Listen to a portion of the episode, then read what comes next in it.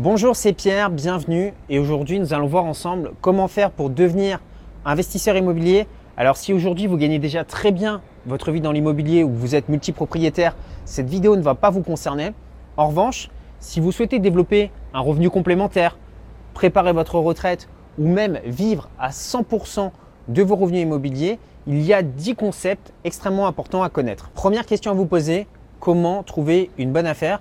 Donc la première chose que je vous recommande, c'est de commencer à chercher des biens à proximité de chez vous dans un rayon de 50 km pour une raison évidente. Lorsque vous allez vous mettre en recherche, vous allez devoir faire beaucoup de visites. C'est beaucoup plus pratique d'aller visiter des biens dans un rayon de 50 km que d'aller visiter des biens qui se trouvent à 400 ou à 500 km de chez vous. La deuxième chose à savoir, c'est que toutes les villes en termes de rendement locatif ne se valent pas pour différentes raisons. Vous allez avoir dans certaines villes un prix de l'immobilier qui est extrêmement élevé avec des loyers qui sont relativement faibles.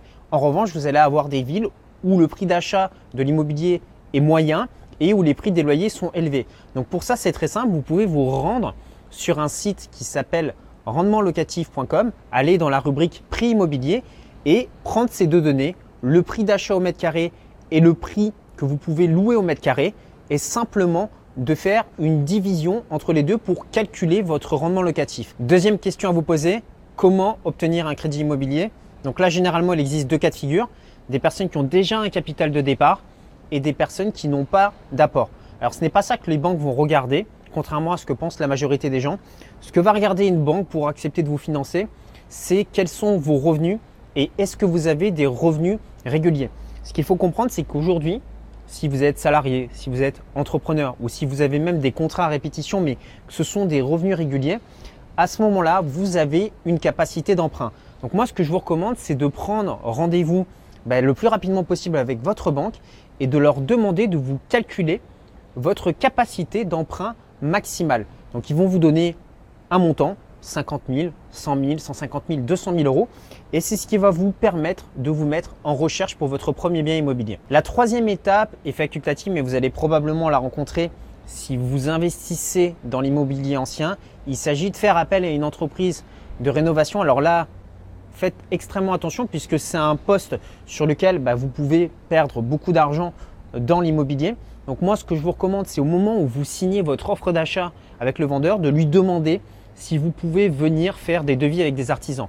À ce moment-là, je vais vous recommander de contacter au moins 5 entreprises de rénovation, de les faire venir, de faire des devis et ensuite vous allez sélectionner le devis qui vous paraît le plus intéressant, le deuxième devis qui vous paraît également le plus intéressant et demander à ces entreprises d'aller visiter un de leurs anciens chantiers pour voir s'ils travaillent correctement. La quatrième étape consiste à transformer votre bien immobilier en coup de cœur pour vos futurs locataires.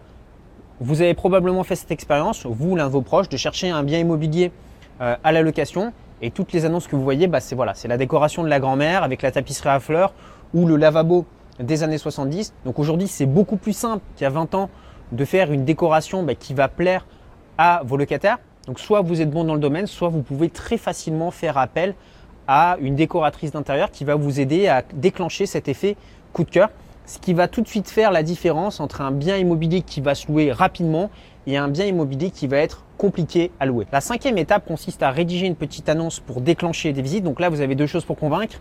La première, votre texte et la deuxième, des photos. Donc là, je vous invite vraiment à faire appel à un photographe professionnel parce que c'est ce qui va faire la différence entre votre petite annonce et toutes les autres. Il suffit simplement de se rendre sur un site comme Le Bon Coin, de regarder la qualité des photos des petites annonces immobilières pour se rendre compte que c'est pas très compliqué de battre la concurrence. Ces photos, vous allez également pouvoir les utiliser par la suite lorsque vous aurez un locataire qui quittera votre logement et que vous devrez trouver un nouveau locataire donc ne faites pas l'emphase sur cet investissement. La sixième étape consiste à trouver de bons locataires. Donc lorsque vous allez avoir des personnes qui souhaitent louer votre logement, vous allez leur demander de déposer un dossier et vous pouvez également demander à ces personnes d'avoir des garants qui vont s'engager à payer le loyer au cas où ces personnes ne seraient plus solvables. La septième étape est facultative, mais elle s'adresse à vous si aujourd'hui vous avez peu de temps ou que vous ne souhaitez pas avoir affaire à des locataires. Il s'agit de déléguer la gestion de son bien immobilier. Donc pour ça, vous avez plusieurs possibilités. La première, c'est de faire appel à une agence immobilière qui va s'occuper de la gestion.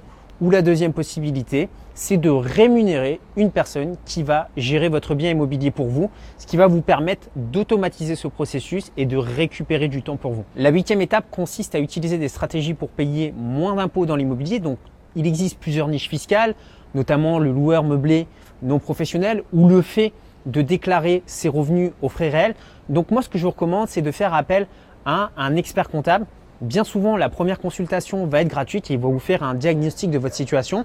Ce qu'il faut bien comprendre, c'est qu'un investissement équivalent, tout le monde ne va pas payer le même montant d'imposition puisque toutes les personnes ne se trouvent pas dans les mêmes tranches marginales d'imposition.